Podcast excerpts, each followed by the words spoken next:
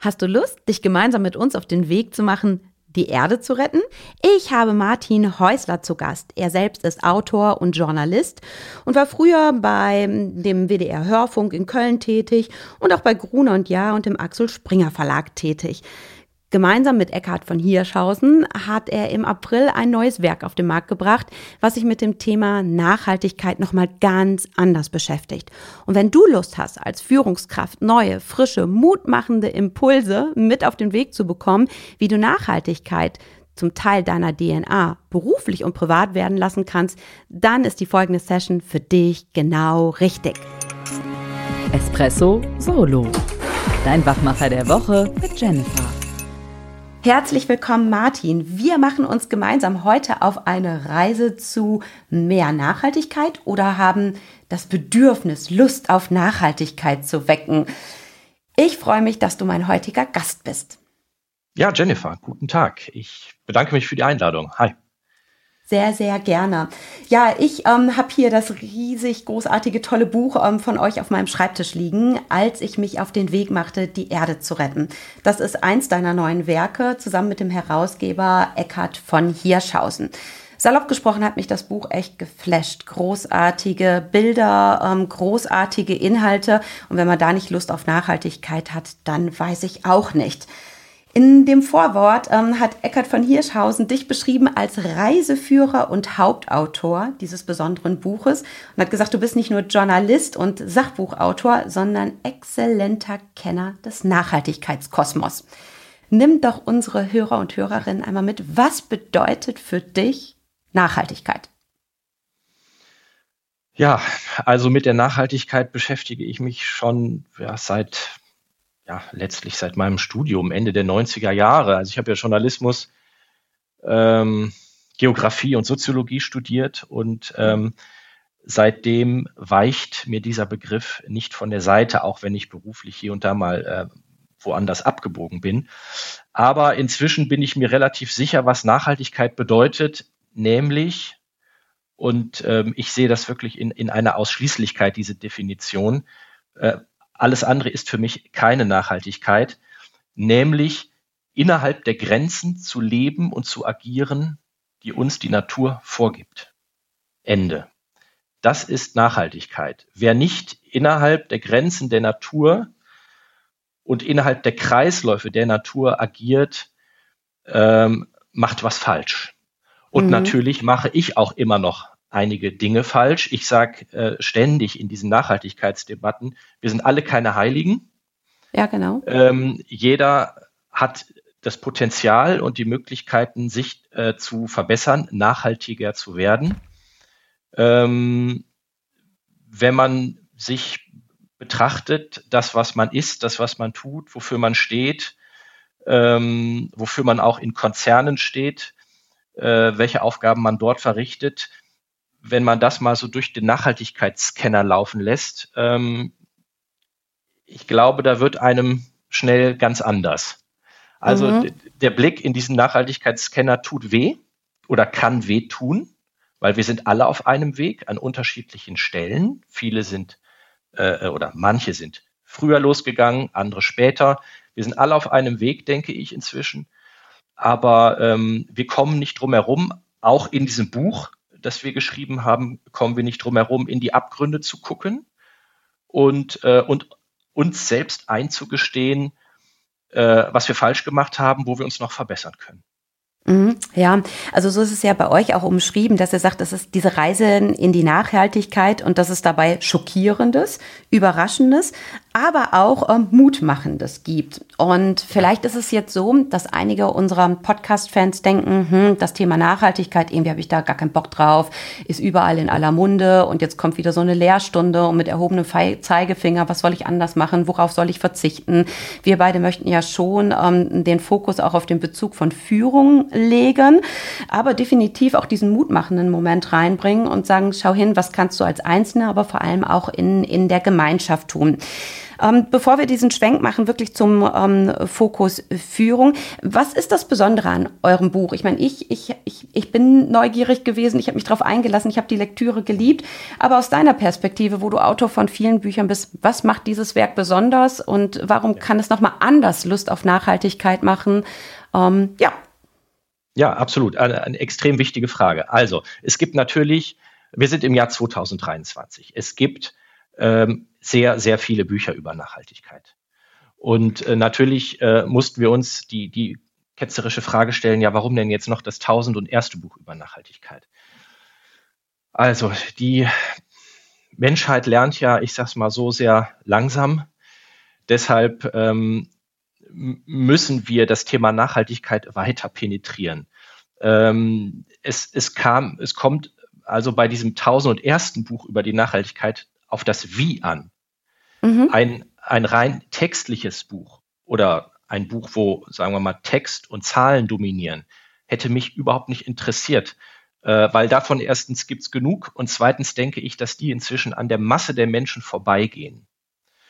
Äh, deshalb war das äh, Ziel, ein Buch zu konzipieren, das so viele Leser wie möglich äh, findet, quer durch alle Generationen und das ähm, Begeisterung weckt, das ähm, den Leser und die Leserin mitnimmt auf eine wirklich spannende, aufrüttelnde Reise, die nicht nur aus Texten besteht, sondern auch aus Bildern, aus Illustrationen, ähm, aus, aus interessanten Menschen mit ähm, tollen Haltungen. Also es ist eine, ist ein Abenteuer, auf das ich den Leser äh, mitnehme und bei dem ich, äh, und am Ende der Reise hoffe ich natürlich, dass mh, bestimmte Begegnungen, die wir gemacht haben auf der Reise, zu einem Bewusstseinswandel geführt haben. Also, oder, oder Impulse. Das sind ja, ich sag mal, hunderte von Impulse, äh, Impulsen, die auf, auf den Leser, auf die Leserin ein, einströmen. Und ich denke mal, dass man, man muss nicht mit allem übereinstimmen. Aber ich denke mal, dass ähm, die, der, die Diversität in dem Buch so groß ist, dass man sich sicherlich von dem einen oder anderen Aspekt angesprochen fühlt und überlegt, hm, das ist interessant, das wusste ich noch nicht und jetzt versuche ich das mal vielleicht in meinem Leben zu implementieren oder in meinem Konzern. Mhm. Ja, also wer da jetzt keine Lust bekommen hat, in dieses Buch reinzuschauen, dann weiß ich auch nicht. Ähm, also es ist wirklich ein, ein, ein buntes Buch und ich zeige dir einmal ähm, hier unser buntes Ei. Die meisten ja. unserer Fans kennen es. Steht mhm. für angenehm, auffallend, anders als alle anderen. Und ja. ich finde, dieses Buch hat ähm, diese sechs A's definitiv als Gemeinschaftswerk verdient. Ja. Vielleicht noch dieser Satz. Also Bücher heutzutage, es, es, es herrscht in den Buchhandlungen, im Buchhandel ein riesiger Kampf um Aufmerksamkeit. Und wenn du eine, eine Botschaft hast, für die du brennst, dann willst du doch, dass die Botschaft die Menschen erreicht und die, die Köpfe und die Herzen der Menschen erreicht. Und deshalb muss heutzutage ein Buch sexy sein. Ein Buch muss sexy sein, sonst geht es unter. Und das meine ich sozusagen äh, bezüglich der Attraktivität von Texten, mhm. aber eben auch der Attrakt hinsichtlich der Attraktivität der Optik. Mhm. Ne? Deshalb auch dieses sehr emotionale Titelbild. Es hat ja vor einigen Jahren einen Preis gewonnen. Ähm, ein amerikanischer Fotograf hat das geschossen und es zeigt ja dieses Seepferdchen, das sich an einem Q-Tip, also an einem Ohrenstäbchen festklammert. In diesem Bild steckt für mich die ganze Tragödie, in der wir uns gerade befinden. Ja, definitiv. Und ich glaube, spätestens, wenn man dieses Cover gesehen hat, ähm, dann benutzt man keine Q-Tips mehr. Oder man entscheidet sich für eine ähm, wiederverwendbare Variante. Ja, ich Gibt muss ja welche ein bisschen schmunzeln. Mhm. Genau, genau, weil ich bin vor langer, langer Zeit auf ein wiederreinigungsfähiges ähm, umgestiegen und mhm. es hat so seine Zeit gedauert, aus meinem Gewohnheitsmuster auszubrechen, die normalen Q-Tips zu verwenden. Ähm, aber heutzutage sind wir ähm, Freund geworden. Ja, aber das, das rüttelt schon noch mal wach. Ja. Jetzt lass uns einfach mal gemeinsam ähm, die Führungskräfte da draußen wachrütteln. Ähm, ja. Vielleicht sagt die eine oder andere Führungskraft, warum ist denn das Thema für mich, wenn es vielleicht im Unternehmen gar nicht so platziert ist, ein interessantes Thema? Also warum sollte ich mich als Führungskraft für das Thema Nachhaltigkeit interessieren aus deiner Perspektive? Ja, aus meiner Perspektive, und ich war ja durchaus auch schon in Redaktion, Firmen, Konzernen tätig. Das heißt, ich habe Einblicke in verschiedene Unternehmen unterschiedlicher Größe. Ähm, für mich muss Nachhaltigkeit heute eine Selbstverständlichkeit sein. Äh, und für mich ist Nachhaltigkeit ähm, kein, kein Modethema, das äh, fürs Unternehmen ganz nett wäre, ähm, beispielsweise um es in ein rechtes Licht zu rücken. Ja, da sind wir beim berühmten Greenwashing, kommen wir gleich auch noch zu sicherlich. Ähm, nein, Nachhaltigkeit ist ein existenzielles Thema, das jeden angeht und wie ich finde, ganz besonders die Führungskräfte angeht. Und wenn ich das kurz beschreiben darf. Sehr gerne. Ähm, äh, ich sehe da mehrere Gründe, warum gerade die Führungskräfte im Fokus stehen. Ähm, oder ich fange mal so an und, und provoziere mal. Einem Hartz-IV-Empfänger zu sagen oder einem afrikanischen Bauern, er müsse doch nun mal auf seinem Carbon Footprint achten. Ja, ähm, das hört man ja äh, hin und wieder auch, gerade wenn es darum geht, äh, ähm, so sein, seinen Carbon Footprint zu checken über Apps, die man ja jetzt äh, an jeder Ecke runterladen kann. Also einem in Deutschland einem Hartz-IV-Empfänger zu sagen, check mal deinen Carbon Footprint, ähm, guck mal, wie du besser leben kannst, das halte ich für echt empörend und fast menschenverachtend, mhm. ja. Denn die Ärmsten auf diesem Planeten tragen die geringste Schuld an der mhm. Klimakrise und an der Artenkrise. Also wir sprechen ja bei all dem jetzt, was wenn es um Nachhaltigkeit nicht äh, geht, nicht nur von der Klimakrise, wir, wir sprechen von vielen, vielen Krisen. Ähm, die Klimakrise dominiert diese ganze Debatte, aber es gibt die Artenkrise, es gibt die Wasserkrise und viele andere Krisen. So. Das heißt, die Ärmsten auf dem Planeten, wir haben das auch im Buch natürlich verarbeitet. Ich habe darüber geschrieben, don't blame the poor.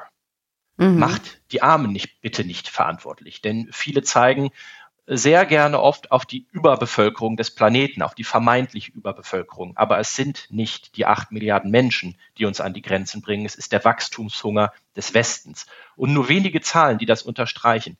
Die reichsten, wir zeigen das auch im Buch, die reichsten zehn Prozent der Erdbevölkerung sind für 52 Prozent der CO2-Emissionen verantwortlich. Mhm. Muss man sich mal vorstellen. Wahnsinn, ne? ja, Und das, das reichste eine Prozent für 15 Prozent. Und wenn man die Erdbevölkerung halbiert, dann ist die ärmere Hälfte der Menschheit nur für sieben Prozent verantwortlich. Also nochmal, die ärmere Hälfte für sieben Prozent, das reichste Prozent für 15 Prozent der Emissionen. Mhm. Ja? Und das äh, bedeutet jetzt für die Führungskräfte, wie ich finde, zweierlei. Ähm, nun sind Führungskräfte ja meistens besser verdient ähm, und sind somit als Privat Person in der Verantwortung, ihren Lebenswandel Richtung Nachhaltigkeit zu transformieren. Und zweitens, sie haben natürlich durch ihren Arbeitgeber, und vielleicht sind sie oft ja auch selber ihr eigener Arbeitgeber, zweitens haben sie natürlich mit ihren Unternehmen riesige Hebel, um mhm. große Mengen an Treibhausgasen oder anderen Schadstoffen wie Mikroplastik beispielsweise einzusparen.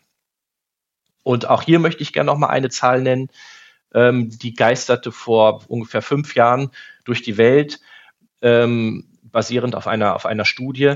100 Unternehmen, also wenn man so will, 100 CEOs sind für 71 Prozent der globalen CO2-Emissionen verantwortlich. Ja, und Wahnsinn. ich finde, dieser Verantwortung müssen sich Führungskräfte heute dringend bewusst werden und müssen intern alles dafür tun, dass sich das endlich ändert. Mhm. Und äh, dass man nicht im, auf halber Strecke endet oder sogar im Greenwashing, ähm, was ich wirklich ganz, ganz ähm, pervers finde, weil es ist eine Vorspiegelung falscher, falscher Tatsachen. Ja. Und ähm, auch hier vielleicht die letzte Zahl zu diesem Komplex. Ähm, es gibt ja jedes Jahr diesen äh, Google Cloud Sustainability Survey und da wurden Führungskräfte befragt und 60 Prozent der Führungskräfte gaben zu, dass sie bei der Darstellung der Nachhaltigkeitsaktivitäten in ihrem Konzern übertrieben haben mhm. oder ungenau waren. Und ich finde, im Anbetracht der aktuellen Krisen kann das so nicht weitergehen. Und ich finde, jetzt ist die Stunde der Helden, jetzt ist die Stunde wahrer, mutiger Führungskräfte, die kein schlechtes Gewissen haben müssen, wenn sie abends nach Hause kommen und ihre Kinder in die Arme nehmen. Mhm. Ja, ja, stimmt. Ich meine, da setzt du nochmal den Fokus. Es geht gar nicht darum, ne, unsere Welt zu retten, sondern uns, ähm, sag ich mal, in Anführungszeichen zu retten und die Zukunft unserer Kinder halt zu sichern. Ne? Und ich denke, die meisten würden es unterschreiben und sagen, meine Kinder sind das Wichtigste für mich. Absolut. Dann auch entsprechend so ne, zukunft, zukunftsweisend zu handeln.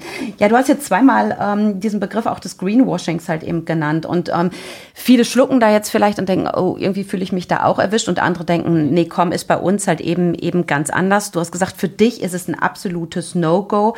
Aber wenn ich sage, ich kann da mit reinem Gewissen und bestem Wissen und Gewissen drangehen und sagen, hey, komm, das ist bei uns gar keine Verschönigung, ähm, sondern ich bin halt eben in einem werteorientierten Unternehmen da unterwegs.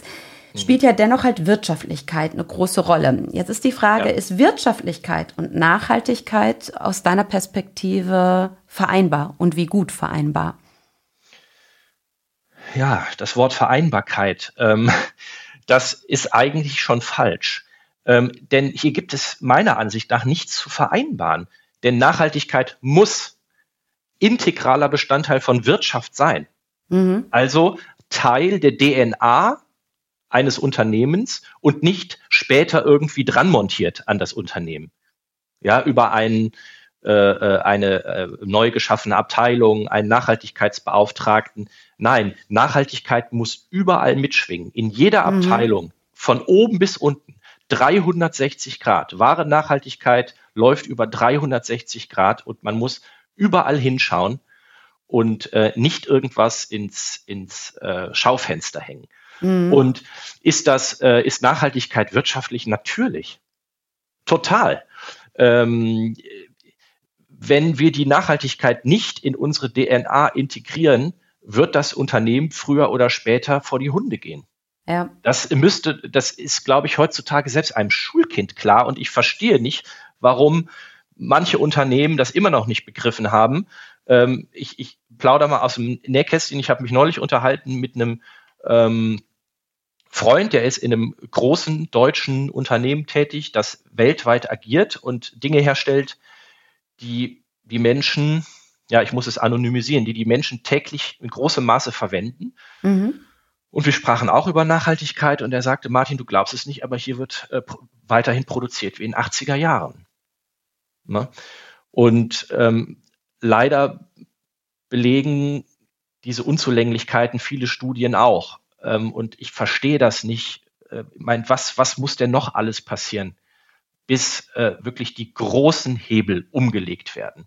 Und die Konzernlenker verstehen, dass es doch in ihrem eigenen Sinne ist. Mhm. Nicht nur im Sinne ähm, von irgendwelchen äh, Tierarten ähm, oder äh, der, der, der Wälder, ähm, des Meeres. Ähm, nein, auch im Sinne des eigenen Unternehmens, der eigenen Familie und nicht zuletzt der eigenen Gesundheit. Und das äh, äh, ist ja auch für Eckhard von Hirschhausen, der das Buch ja herausgegeben hat, sehr wichtig. Deshalb nannte er seine Stiftung ja auch gesunde Erde, gesunder Mensch. Wir dürfen nicht vergessen, der, der Klimawandel und all das, was aktuell auf dem Planeten Schlimmes passiert, hat immer Rückkopplungen auf uns selbst. Unsere mhm. Gesundheit ist abhängig von der Gesundheit der Erde. Oder mhm. hier, jetzt könnte man auch sagen, die Gesundheit der Erde ist auch abhängig oder umgekehrt, die, die Gesundheit eines Konzerns ist abhängig von der Gesundheit der Erde. Und deshalb mhm. müssen wir äh, äh vor allen Dingen die Großkonzerne mhm. nachhaltig werden. Ja, ja, bin ich absolut bei dir.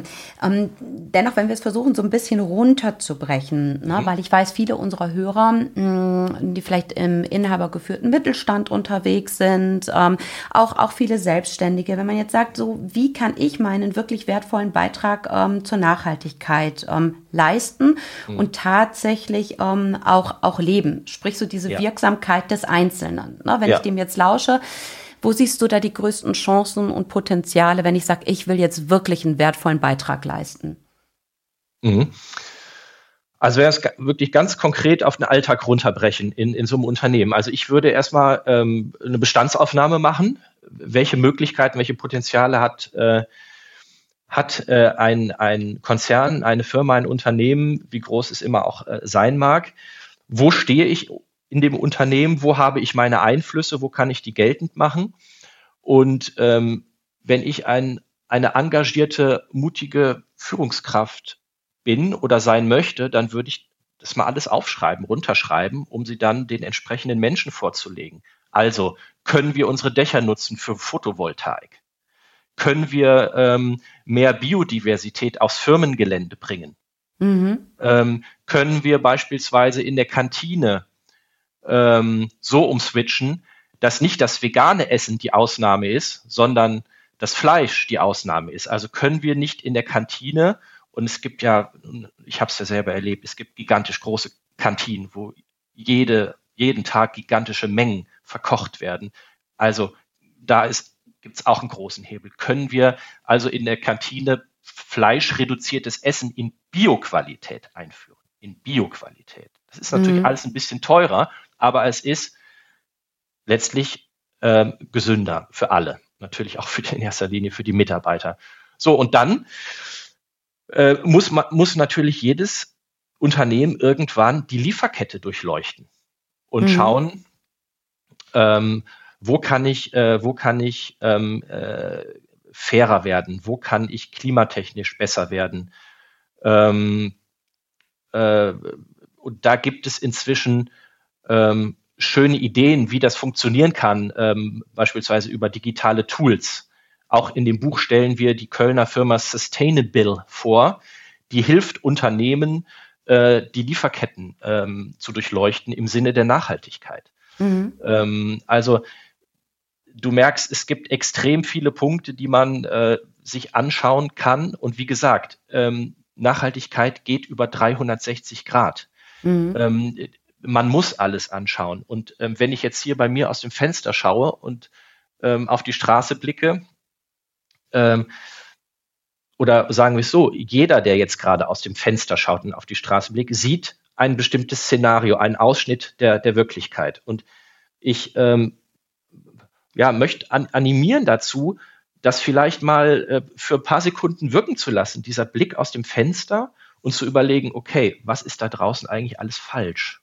Mhm. Also ich habe immer, ähm, und was könnten wir verbessern und wie könnten wir es verbessern? Ich habe immer dieses Zitat, also einer meiner großen Nachhaltigkeitshelden, der natürlich auch in diesem Buch vorkommt, Professor Michael Braungart, ein deutscher Biochemiker, der hat das Cradle-to-Cradle-Prinzip erfunden. Mhm. Deshalb ist dieses Buch auch Cradle-to-Cradle -Cradle produziert. Also, Nimm doch vielleicht für diejenigen, die den Begriff nicht kennen, ja. unsere Hörerin noch mal kurz mit. Okay, Cradle-to-Cradle -Cradle bedeutet, Produkte so zu designen, von Beginn an so zu designen, dass sie in einem sich äh, äh, in einem Kreislauf bewegen. Also das Cradle-to-Cradle-Prinzip steht im Gegensatz zu den linearen Produktionsprozessen, wo eines Tages ein äh, Produkt geboren wird und am Ende der Nutzung auf dem, im, im, im Müll landet. Ähm, also Cradle-to-Cradle-Produkte sind zirkular angelegt, erstens, und zweitens sind sie nicht giftig. Mhm. Ja? Das heißt, die Bestandteile sind so konzipiert, dass sie weder die Umwelt noch äh, den Menschen vergiften. Und äh, bezogen auf äh, Printprodukte, auf Bücher, auf Zeitschriften muss man sagen, dass ein großer, großer, großer Prozentsatz, also wirklich 95 Prozent plus, eigentlich nicht in die blaue Tonne gehört, sondern in äh, den Sondermüll. Ja. Ähm, das hat jeder natürlich schon mal erlebt beim Durchblättern äh, bestimmter Magazine. Wenn man da feuchte Hände hat, dann sind die Hände nachher ähm, farbig. Mhm. So. Und das ist einfach, das ist Gift. Das muss man einfach so sagen. Das ist nicht gesund, was den Händen klebt. Das heißt, nach, der, nach dem Studium äh, der Lieblings, äh, des Lieblingsmagazins sollte man sich gründlich die Hände waschen kann ich nur zu raten und sich nicht am Auge kratzen oder die, die, die Seiten auch noch umblättern, indem man an der Zunge, äh, also mhm. den Finger benetzt mit, mit, mit der Zunge. Also, äh, das, sind, das sind chemische Giftstoffe und wenn du Cradle Cradle produzierst, dann sind diese chemischen Giftstoffe eben nicht in den Farben mit enthalten. Und ähm, wie kamen wir drauf? Professor Braungart, ähm, ich habe immer dieses Zitat von ihm im Hinterkopf gesagt, Herr Rössler, eigentlich müssten wir alles nochmal neu erfinden. Mhm. Und zwar im Sinne genau dieser Zirkularität und im Sinne der Freiheit von Giften. Mhm. Ja, also äh, äh, Braungart träumt von einer Welt ohne Müll, ohne Abfall. Also wo alles zirkuliert, alles muss kreisen. Mhm. Und das Tolle ist, das funktioniert auch. Es gibt mhm. inzwischen über 10.000 Produkte und das Produktportfolio von Cradle to Cradle wächst und wächst und wächst und, und immer mehr Firmen sehen ein, dass man Dinge ja wirklich anders machen kann. Ja, das schlägt sich vielleicht erstmal nieder, kurzfristig in, in, in vielleicht ein, zwei Jahresbilanzen, aber danach ähm, kommt das alles, dieses neue Konzeptprinzip ins Rollen. Ja, also mhm. man muss den Mut aufbringen, ähm, irgendwann einmal äh, zu beginnen und selbst dann, wenn man dadurch mit seinem Job spielt. Ja, also ich, ja, ich, ich finde schon hm? spannend und, und natürlich auch so ein bisschen, was heißt provokant, wenn du jetzt sagst, auch wenn man mit seinem Job dann halt eben spielt. Ja. Ne? Weil mir kam jetzt so in den Gedanken, dass viele vermutlich jetzt sagen, man, das ist bei uns nicht, das ist bei uns nicht, dass man eher jetzt alles sieht, wenn man auch mit diesem 360-Grad-Gedanken dran geht, ja. was alles vielleicht noch nicht optimal ist. Das macht das mhm. Thema natürlich wahnsinnig groß und potenziell lässt es einen vielleicht nicht mutig agieren, sondern lähmt einen jetzt erstmal und denkt, oh Mann, oh Mann, so eine große Baustelle, mhm. was soll ich da jetzt tatsächlich tun? Und dann sagen jetzt Martin und Jennifer auch noch ähm, potenziell, dass ich meinen Job riskieren soll, ne, um, um Nachhaltigkeit wirklich ganzheitlich ja. zu leben. Ähm, wenn ich jetzt vielleicht mich selbst erwische und diese Gedanken habe und denke, Mann, Mann, Mann, die Baustelle ist verdammt groß. Wenn wir versuchen, wirklich nochmal klein anzusetzen, so in, ja. im, im Mutmachersinne, ähm, gerne da deine Impulse. Ja, also natürlich ein Schritt nach dem anderen. Ich, das hat doch jeder schon mal erlebt. Also ich im redaktionellen Alltag als Journalist ähm, allemal. Ähm, da stehen am, am Wochenbeginn riesen, Riesenberge vor einem an, an Arbeit und an Terminen, die man bedienen muss, Interviews, die man führen muss, Texte, die man schreiben muss. Und man denkt sich, um Gottes Willen, wie soll ich das alles schaffen? Und wenn jeder zurückblickt in seinem äh, Joballtag, das haben wir doch meistens alles irgendwie geschafft, oder? Mhm. Und dann waren wir doch äh, stolz auf uns und haben gedacht, Mensch, das hätte ich ja am Montagmorgen hey, nicht für möglich gehalten. Aber jetzt Freitagnachmittag, es war alles äh, äh, zu aller Zufriedenheit. Und wie haben wir das geschafft? Indem wir Schritt für Schritt vorgegangen sind. One day at a time. Ja? Mhm. Schritt für Schritt und immer mit der Zuversicht und dem Urvertrauen, ich schaffe das. Mhm. Ich schaffe das. Und wenn ähm, Dinge nicht sofort gelöst werden können, dann muss man halt schauen, ob man die auf die nächste Woche verlegen kann. Da bricht die Welt auch nicht zusammen. Ja. Und ähm, nochmal zu dem, ähm, also äh, klar, 360-Grad-Blick, Pläne machen, aber dann Schritt für Schritt. Ja, ähm, also das finde ich nochmal ganz, ganz wichtig, wirklich so mhm. diese kleinen einzelnen Schritte. Nicht, dass man jetzt sagt, hey komm, ich habe jetzt alles notiert und aufgeschrieben als mutige Macherpersönlichkeit mhm. und habe dann eine ewig lange Agenda stehen und denke viel zu groß. Deswegen finde ich die Analogie zur eigenen Woche und ich denke, da findet sich jeder wieder, mhm. am Anfang der Woche zu stehen und sagen, wie soll ich das bloß schaffen? Doch irgendwie finden wir diesen ja. Weg und es geht ja um dieses Wie. Wie kriege ich es tatsächlich genau. hin? Genau. Mhm. Und dann ist man natürlich in so Konzernen, ähm, ich habe es oft gehört, dieses äh, Wort der Quick Wins. Mhm. Also, dass man mit Dingen beginnt, die schnelle zu Erfolgen führen. Kann man sagen, ja, macht, macht Sinn, aber ich habe es auch oft erlebt, ähm, dass es über die Quick Wins dann nicht hinausging.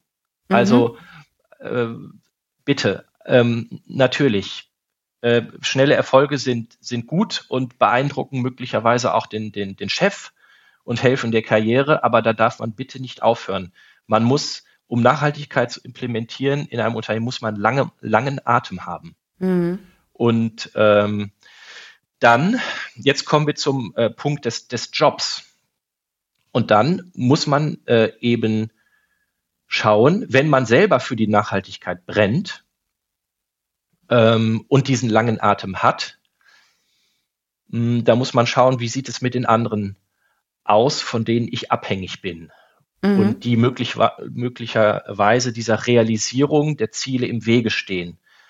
Ähm, und da ist es so, dass ich, ja, ich mich doch, wenn ich als Angestellte oder als Führungskraft ein, ein Rückgrat habe und mich erinnere, warum ich irgendwann einmal angetreten bin, warum ich mhm. mich für einen Job entschieden habe, dann muss ich mich doch regelmäßig hinterfragen, kann ich das, wofür ich einmal angetreten bin, ich hoffe, da steckt vor allen Dingen viel, viel Sinn drin und Veränderungswillen, kann ich das hier weiter äh, durchsetzen.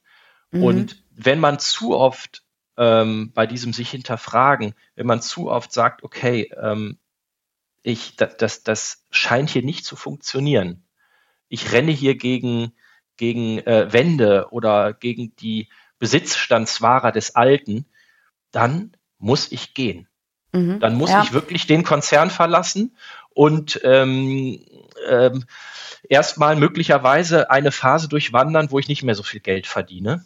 Mhm. Ähm, und das kenne ich selber. Ich habe äh, äh viele äh, Redaktionen auch, also ich sage, nee, nicht viele Redaktionen, aber einige Redaktionen auch nicht freiwillig verlassen. Ja, da ging es auch um, um zum Teil um Inhalte. Aber ich, ich muss doch immer, äh, wie gesagt, in, in den Spiegel schauen können und am Ende des Tages auch meinem, meinem Sohn, meinen Kindern in, ins Gesicht schauen können und ähm, nicht äh, denken, muss nicht zwingend denken müssen, äh, ja, jetzt, äh, ja, äh, habe ich jetzt eigentlich heute wieder etwas gemacht, was ich eigentlich nicht machen wollte, wo ich ethisch, moralisch nicht dahinter stehe. Also ich finde, irgendwann muss man die Konsequenzen ziehen ähm, und zu neuen Ufern aufbrechen. Und die neuen Ufer sind wirklich, wirklich da. Und gerade jetzt in einem Zeitalter der Transformation sind sie zum Greifen nah. Und mhm. es gibt sehr, sehr viele Möglichkeiten, als engagierte äh, äh, Führungskraft äh, neu unterzukommen. Ja, Du sagst jetzt, wenn man sich wirklich mit reinem Gewissen so in den Spiegel schauen kann und sagt, ich leiste so meinen Beitrag und ähm, sagt, ich weiß auch nach wie vor noch, äh, mit welchem Sinn ich tagtäglich meine Berufung antrete. Und wenn es jetzt mein Wunsch ist, halt meine Teammitglieder mitzunehmen. So, dann kann es ja oft so sein, dass ich sage, oh, und wir führen jetzt das Thema ein oder wir geben dem noch mal eine andere Intensität oder eine andere Note. So, und oft ist es so, oh, jetzt kommt sie oder jetzt kommt er wieder halt so. Mhm. Ne? Was, mhm. was, was gibst du damit auf den Weg, wie man es schafft, ähm, na, diese Leidenschaft, die ich ja bei dir spüre für dieses Thema, wie schaffe ich das auf mein Team halt eben zu übertragen und sie aktiv auf die Reise mitzunehmen? Also ich vermute mal, dass ähm, viele Mitarbeiter schon in diesem Nachhaltigkeitsmodus sind ähm, und sich auch schon auf einen Weg gemacht haben, äh, zumindest in ihrem Privatleben. Also ähm, vielleicht kann man da ansetzen, ähm, von, von sich selbst erzählen, wie, wie sehr man äh, sich schon auf den Weg gemacht hat, ähm, oder die, das Team erzählen lassen, wie weit es schon aufgebrochen ist äh, auf das Territorium ähm, der Nachhaltigkeit. Also äh, da steckt so viel äh, Positives drin, dass ich diese, diese, diesen, diesen Vorwurf, ach du wieder mit deiner Nachhaltigkeit, hör doch auf, ich kann das wirklich nicht, nicht nachvollziehen. Denn das macht wirklich Spaß und Freude, aufzubrechen mhm. in was völlig, für viele, etwas völlig Neues. Mhm. Ja. Und ähm, äh, ich kann ja mal kurz einen Über, Überblick äh, sagen, was, was ich schon wirklich bei mir alles verändert habe, privat und was ich wirklich nicht bereut habe. Also, um, um, um, ich habe umgestellt auf pflanzliche Ernährung. Ähm, wir haben, was zum Beispiel unsere Kleidung angeht, relativ lange Tragezeiten. Also wir, wir laufen hier jetzt nicht rum in Lumpen, aber das wir, kann ich bestehen, äh, wenn ich dich sehe. aber ähm, wir haben Kleidungsstücke, und ich glaube, der Durchschnittsdeutsche kauft 60 Kleidungsstücke pro Jahr. Teils, teilweise werden die nur einmal getragen und weggeschmissen. Das ist einfach pervers, dieses Fast-Fashion-Prinzip. So, lange Tragezeiten für Kleidung. Wir bringen die dann auch zum Schneider und lassen sie stopfen. Ich nutze zum Beispiel keine Streaming-Dienste, weil die haben einen irrsinnigen Grad in der Masse, einen irrsinnigen CO2-Abdruck. Wir unternehmen keine Flugreisen mehr. Wir, wir reisen anders. Äh, in der Stadt, hier in Hamburg, machen wir, würde ich sagen, zu 98 Prozent alles zu Fuß. Auch das ganz bewusst. Wir sind äh, gewechselt zu einem Ökostromanbieter. Und wenn es jetzt nochmal um den Job geht, ähm, ich hätte in der Tat auch bei einem großen, ich muss es wieder anonymisieren, Konzern anheuern können. Angebote gab es. Ähm, und ein, ein Vielfaches des Geldes verdienen können, das ich jetzt als, als Journalist und Publizist verdiene. Aber dieser Konzern ist einer der Hauptbeteiligten des Klimawandels.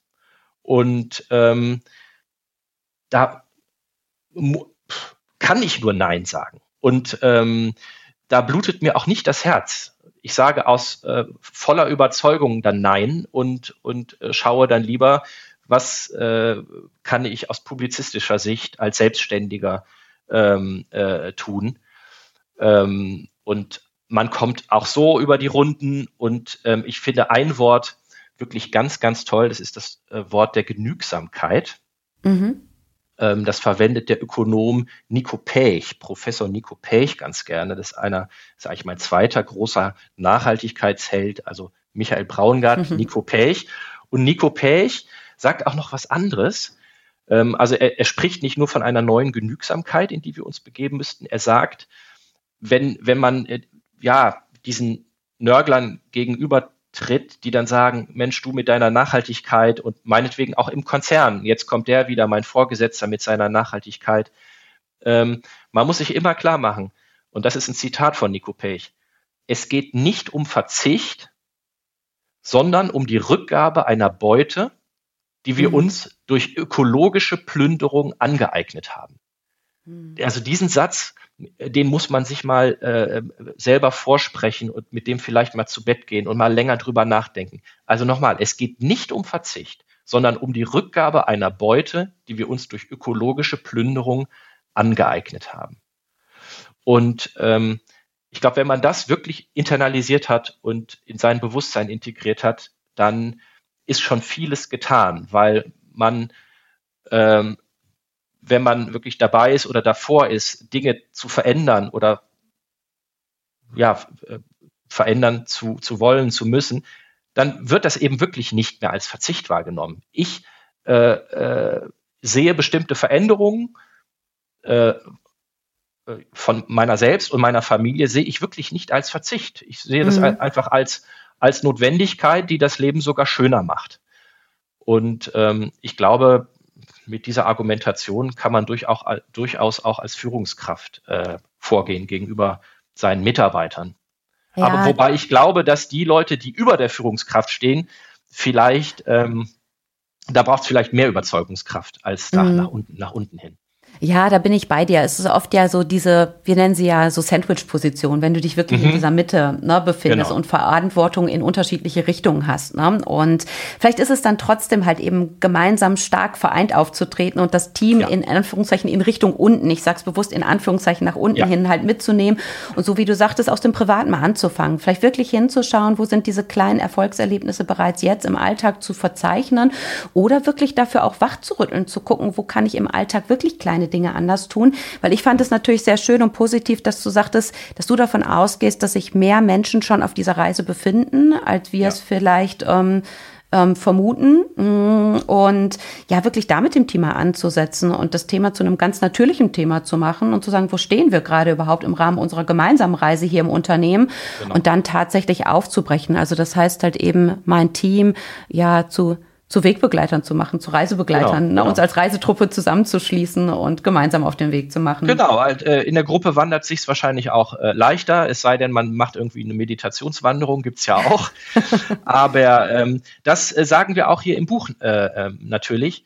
Ähm, wir sind alles Individuen, aber ähm, die Aufgabe besteht äh, auch darin, gerade jetzt, ähm, kein Einzelner zu bleiben, sondern eine Gruppe zu bilden, eine Gruppe Gleichgesinnter und mit der Gruppe, ich meine, das ist, ist ja ähm, eine Binsenweisheit, entfesselt man einfach mehr Kraft und das muss eigentlich in jedem Unternehmen stattfinden und ähm, ähm, äh, ich, ich habe ehrlich gesagt nicht die Übersicht. Ich weiß nicht, wie viele Nachhaltigkeitsgruppen es gibt in, in den deutschen Konzernen, aber ich denke schon, dass da einiges schon passiert ist.